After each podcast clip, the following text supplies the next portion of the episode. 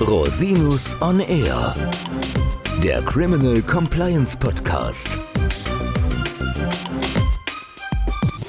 Herzlich willkommen zum Criminal Compliance Podcast. Schön, dass Sie wieder eingeschaltet haben. Mein Name ist Christian Rosinus und in unserer heutigen Folge geht es um Storytelling. Wie gibt es Storytelling in Strafverfahren? Insbesondere, welchen Geschichten schreibt die Presse und wie sieht es wirklich aus? Da haben, glaube ich, alle Strafverteidiger und Strafverteidiger, die uns zuhören, ihre manchmal auch leidvollen Erfahrungen mit dem Thema gemacht. Ich möchte das Thema nicht alleine beleuchten. Ich habe heute einen Meister des Storytelling eingeladen, Dr. Ingo Bott seines Zeichens nicht nur Rechtsanwalt, sondern auch Autor, hat gerade seinen zweiten Band seiner Pirlo-Reihe rausgebracht. Pirlo Falsche Zeugen ist in den letzten Tagen erschienen. Wenn Sie das interessiert, da freut er sich bestimmt, wenn Sie das lesen. Das ist wie immer ein spannendes Buch. Herzlich willkommen, lieber Ingo. Ja, hallo Christian. Ja, warum bist du, Klammer auf, wieder im Podcast? Du hattest ja schon zwei, drei Auftritte hier bei uns. Das hat einfach damit zu tun, dass auch du in letzter Zeit eine relativ intensive Pressecoverage hattest zu verschiedenen, jetzt nicht unbedingt wirtschaftsstrafrechtlichen Themen, aber doch relativ öffentlichkeitswirksamen Sachen. Und wir halt auch in letzter Zeit feststellen, dass bestimmte Narrative, die sich in Strafverfahren festfahren, häufig auch über die Presse in Strafverfahren getragen werden. Da kann man positiv oder negativ drüber denken. Ich will das auch gar nicht bewerten, aber es gibt ja schon ein Phänomen, dass sozusagen presseseitig, sei es in Cum-Ex-Verfahren, sei es zum Beispiel auch in Diesel-Verfahren oder Wirecard-Verfahren, eine sehr pointierte Berichterstattung gemacht wird. Und da wollte ich gerne mal mit dir drüber reden. Storytelling, wie läuft das? Ja, Storytelling als solches kannst du, glaube ich, schwer verallgemeinern. Jeder Fall hat seine Besonderheiten Klar. und darauf hat man dann natürlich auch einzugehen, weil die Pressearbeit auch Potenzial enthält, um verteidigen zu können. Und dabei auch eine Herausforderung ist, du hast ja in der Regel nur wenige Sätze, wenn es um Print geht, wenige Sekunden, wenn es um irgendwelche gefilmten Formate geht oder um Radioberichterstattung, um in irgendeiner Form eine Botschaft nach außen zu tragen. Und ich glaube, die Leitlinien sind vergleichsweise überschaubar schnell auf den Punkt kommen, klare Ansagen tätigen. Ansonsten gilt äh, die ewige Weisheit, alles, was man sagt, als Strafverteidiger muss wahr sein, aber ein Strafverteidiger muss nicht alles sagen, was wahr ist. Genau, das ist, glaube ich, ein ganz wichtiger Punkt, den man auch Mandanten im Umgang mit der Presse sagen muss. Viele Mandantinnen und Mandanten wollen sich ja dann gerne äußern, bestimmte Dinge klarstellen. Da rate ich häufig ab, sozusagen, weil es manchmal nicht so sinnvoll ist, sozusagen sich zu weit einzulassen auf solche Themen. Aber es gibt ja auch Möglichkeiten, die Presse ich sage jetzt mal, instruktiv einzusetzen, für bestimmte Zwecke zu erreichen. Du hast das Thema neulich ja mal gehabt mit diesem sag mal, internationalen Kindesentführungsfall, sage ich jetzt mal in Anführungszeichen. Wie läuft dann so ein konkretes Verfahren ab oder wie läuft das dann ab? Ja, dieser sogenannte Kindesentziehungsfall nach Paraguay, also die Konstellation, dass Eltern aus Sorge vor einer möglichen Impfdiktatur ihre Kinder nach Paraguay mitnehmen, um sie vermeintlich zu schützen, ist tatsächlich ein Paradebeispiel dafür, wie man Presse vielleicht sinnvoll einsetzen kann und wie sich das auch gegenseitig stützt und befeuert auf eine gute Art und Weise, auf eine authentische Art und Weise, um nochmal so ein Schlagwort reinzubringen, das glaube ich sehr wichtig ist. An der Stelle war das so, dass wir über einen offenen Brief, den ich geschrieben hatte und der dann an die Presse kam, mittelbar nach Paraguay, ohne einen direkten Kontakt zu haben zu den Eltern, die sich dort aufgehalten hatten, in eine Verbindung kommen konnten. Wir konnten davon ausgehen, dass was geschieht, wird verfolgt. Und dann habe ich das sehr viel über zum Beispiel auch verschiedene Fernsehkanäle äh, transportiert und das auch live bei Stern TV nochmal bekräftigt, dass eine Dialogbereitschaft bestehe.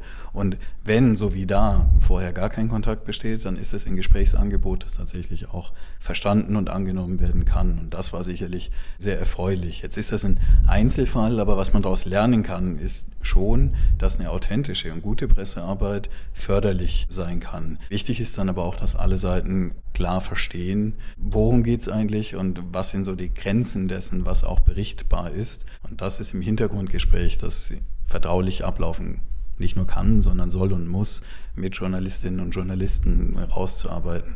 Das ist natürlich aber auch in so einer Situation wie diesem Kindesentziehungsszenario deutlich einfacher als in Verfahren, die du hast, wie komplizierte Steuermodelle oder Vergleichbares. Ne? Die Öffentlichkeit ist sowieso nicht begeistert und dann hast du 20 Sekunden, um zu sagen, ja, aber alles ist halb so wild. Wie machst du das denn? Also wie, also, wie, wie arbeitest gesagt, du das raus? Ich bin persönlich kein Freund von aktiver Pressearbeit durch Anwälte. Ich persönlich möchte nicht, dass mein Name irgendwo auftaucht. Soweit ich das vermeiden das, vermeide ich das. Und es klingt mir auch ganz gut. Weswegen ich mich umso mehr für die Einladung bedanke. ja, ich dachte, das haben wir, glaube ich, irgendwie eine andere Herangehensweise. Deswegen ja. fand ich das noch nicht so spannend, mit dir darüber zu reden. Weil mir ist es immer am liebsten, ich tauche gar nicht in so einem Kontext auf und ja. meine Mandanten schon gar nicht, ja, weil ich das persönlich lieber habe, diskret solche Themen zu lösen. Ja. Aber ich verstehe auch den Ansatz, dass man in bestimmten Konstellationen das vielleicht macht oder benutzt. Ist aber nicht um, also würde ich mich trauen, wenn ich das müsste, aber ist nicht meine Welt, also möchte ich gerne vermeiden. Ich glaube, Diskretion ist sowieso immer das Beste. Und es ist ja auch so bei deinen wie bei meinen Fällen in der Kanzlei, die absolute Mehrzahl bekommt man nicht mit. Das ist so ein spitzes Eisbergsphänomen. Es gibt diese zwei, drei, über die man dann spricht. Und da kann es schon sinnvoll sein und manchmal auch absolut förderlich für das Gesamte, wenn man sich hinstellt, vielleicht so ein bisschen wie Fußballtrainer vor die Mannschaft, wie José Mourinho zum Beispiel, möglicherweise auch polarisierend, so dass man sagt, ah, was ist das denn für ein Vogel und was sagt er denn da für Sachen? Aber besser, man arbeitet sich am Verteidiger ab und sagt, der bot schon wieder und wie sieht denn der aus, als sich an der Mandantin oder dem Mandanten abzuarbeiten, so dass zumindest da so ein Filter und Schutz da ist und so eine Integrität auch bleibt und, ein Schutzraum. Ich kann es verstehen, diesen Gedanken sozusagen fruchtbar zu machen. Wie sind denn die Reaktionen zum Beispiel auch im Umfeld, also wenn man sich so polarisierend quasi auch als Anwalt pressetechnisch äußert? Kommen dann mehr Presseanfragen oder wird man dann sozusagen derjenige, der lieber eingeladen ist, weil man schon bekanntlich sozusagen was sagt? Oder wie ist da die Strategie, die du auch persönlich oder deine Kanzlei an der Stelle haben? Du wirst es nie erreichen, dass immer alle dich gut finden. Wenn man ein solches Naturell hat und ausschließlich gemocht werden will, ist man im Beruf der Strafverteidigerin ja, oder Strafverteidigers möglicherweise aber auch nicht ideal aufgehoben. Das glaube ich also, auch, ja. So was Streitbares kommt schon mit dazu. Klar fällt das dann irgendwann leichter, auch vor Medien aufzutreten, wenn solche Dinge schon mal waren. Und es fällt mir persönlich einigermaßen leicht, Dinge schnell einzuordnen, auf den Punkt zu bringen. Und wenn es wirklich drauf ankommt, wenn mal was ist, für ein Mandat auch sinnvoll genutzt werden kann, dann ist es auf jeden Fall was, was sich gelohnt hat und was sich dann auch perspektivisch gelohnt hat. Vielleicht, wir nehmen zum Beispiel viel zum Sport Stellung, weil wir viel Sport machen, auch mal was gesagt zu haben zu einem Szenario, in dem man nicht selbst drin war. Und ansonsten ist es, so ehrlich kann man sein, auch eine Marketingfrage. Ich habe gerade gesehen, du lachst ja auch, wenn ich sage, wer mal was ist, aber das sind einfach diese Slogans und diese Auftritte, die sich irgendwann halten und die auch da ankommen, wo sie ankommen sollen, nämlich nicht nur in der Rechtsbranche, wo wir immer so ein bisschen um uns kreisen, sondern auch da, wo unsere Mandanten sind. Und die sind nun mal da draußen und schauen sich das im besten Fall an und denken, das ist nicht völlig verkehrt. Ja, ist klar. Das ist natürlich eine gute Strategie. Aber kommen wir nochmal zur Strategie im Einzelfall. Also wann ist es aus deiner Sicht zum Beispiel sinnvoll, Kommunikationsagenturen einzubinden? Wir haben in der Regel, wenn wir so wie du auch mit Unternehmen zu tun haben, die wir vertreten in einem Krisenszenario, von dort schon Kommunikationsabteilungen geradezu, dass wir eine Kommunikationsagentur mit dazu nehmen, passiert, ist aber eher selten der Fall. Ich halte das immer dann für sinnvoll, wenn es wirklich um total existenzielle Themen und Fragen geht und wenn man sagt, man geht in diesem Mandat bewusst aktiv zum Beispiel auf die Presse zu. Ja, das stimmt. Es gibt andere Konstellationen, wo Anfragen auch aus, von der Presse kommen, vielleicht von auch bestimmten Arten von Medien wo das sicherlich manchmal hilfreich ist, auch einen externen Blick auf das Thema neben der PR-Abteilung des Unternehmens dazuzunehmen. Das entscheiden wir immer im Einzelfall. Wir haben, arbeiten damit wirklich sehr guten Agenturen auch zusammen. Das hat sich im Einzelfall tatsächlich auch bewährt. Also ich halte es für durchaus eine sinnvolle Strategie, genauso wie presserechtliche Kollegen und Kolleginnen einzubinden im Einzelfall, einfach weil da auch das entsprechende Know-how besteht, dann über das Strafrecht hinaus. Absolut, du bist ja manchmal auch in so einem Wald-Bäume-Phänomen. Ne? Du bist verstrickt in deine eigenen Gedanken und willst irgendwas unbedingt mitteilen. Na, du natürlich nicht. Aber ich jedenfalls, ne? ich kleiner irdischer Anwalt, bin dann manchmal auch sehr das motiviert. Wir bitte raus. ja, ich würde es lassen. Ich bin da natürlich motiviert, irgendwas unbedingt unbedingt mitteilen zu wollen. Und es ist wichtig, dann auch nicht nur aus dem eigenen Team oder aus dem eigenen Nahbereich, der sich ja auch sehr dafür interessiert, dass das Ganze auf eine bestimmte Art ausgeht, eine Rückmeldung zu haben, sondern zum Beispiel einen erfahrenen Medienansprechpartner zur Seite zu haben, ich spreche zum Beispiel mit Marc Stöckel, dann ist das ein sehr mit den Medien gewachsener Mensch. Das wissen dann auch in Zweifel die Mandantinnen und Mandanten, haben auch die Möglichkeit der Rücksprache. Und dann hat man schon einen klareren Eindruck, wie wirkt das eigentlich, was man sagen will. Und ich glaube, am Ende braucht man manchmal auch so eine ja, so eine Ebene, auf die man sich verlassen kann. Genau, also es muss interessant und richtig sein, glaube ich. So kann man das mal zusammenfassen. Absolut. Und wie hältst du es denn mit der Medienarbeit von Staatsanwaltschaften?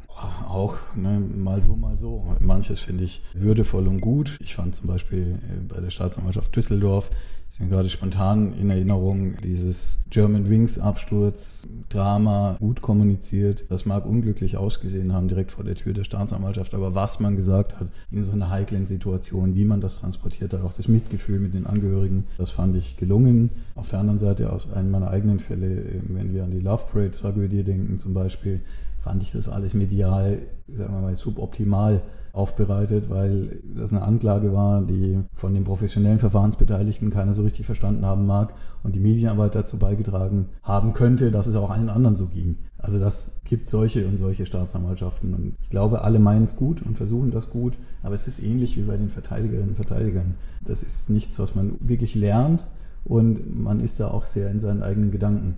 Genau, also ich finde tatsächlich, dass die Pressearbeit der Staatsanwaltschaften überwiegend, finde ich, also jedenfalls bei substanziellen Fällen schon in die richtige Richtung geht. Meistens abgewogen und sehr sachlich.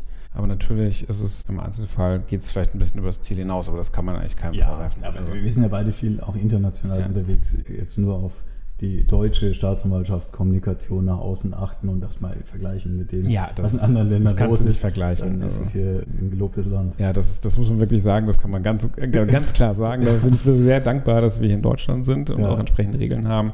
Unsere Mandantinnen und Mandanten auch. Ja, ja, das ja. ist so, wenn ich mir überlege, was teilweise in angloamerikanischen Zeitungen schon über meine Mandanten stand, dann ja, bin ich super dankbar, hier zu sein, in der Tat.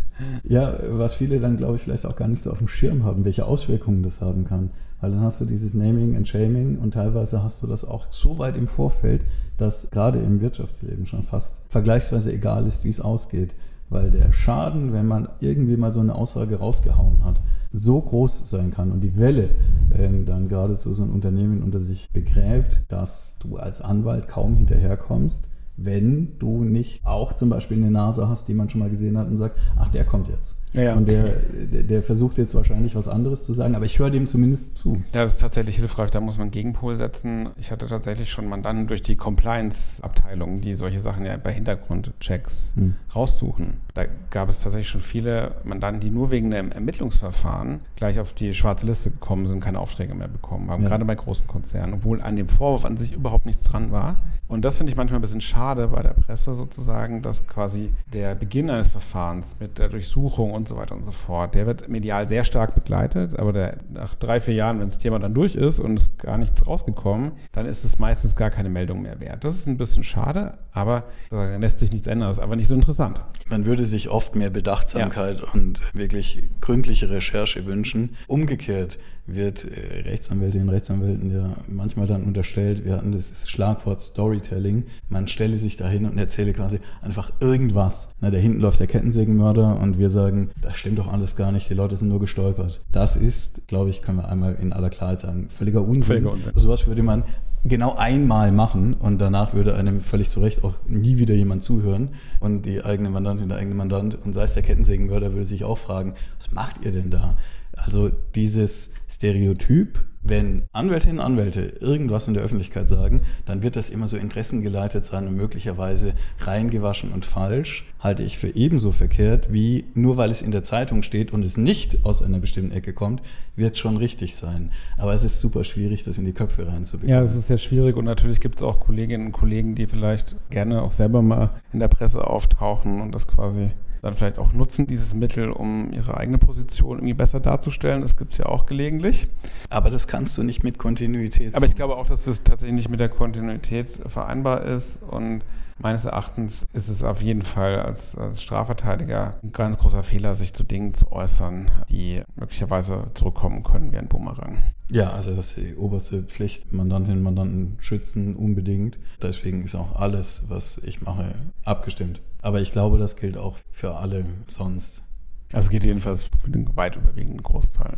Ja. ja. Ja, ansonsten würde man, es ist ja auch ein Vertragsverhältnis, würde man wahrscheinlich das Mandat auch verlieren.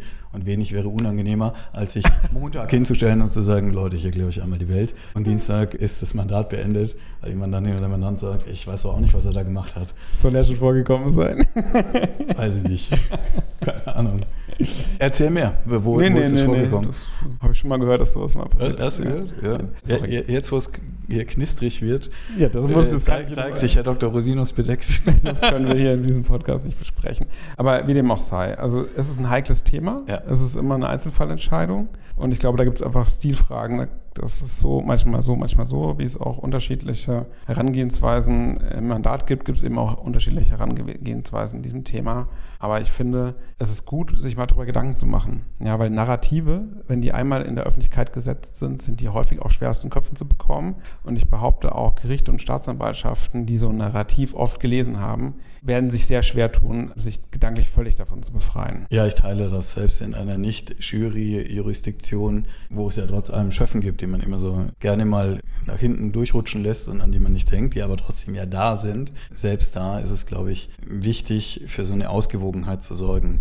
Und wenn das polarisiert, dann ist es eben so, aber dann gehört es mit zur Verantwortung dazu, wenn das im Mandat getragen ist und sinnvoll ist und ausgewogen, vielleicht auch intern nochmal besprochen mit einer Kommunikationsstelle, dann braucht man manchmal einfach auch, wie soll man sagen, die Cojones, sich hinzustellen und zu sagen, gut, ich erkläre es jetzt so, findet vielleicht nicht jeder gut, aber das gehört zum Job dazu. Ja, da bin ich bei dir und ich glaube, wir haben das Thema eigentlich relativ umfassend schon erörtert, soweit man das öffentlich sagen kann. Ne?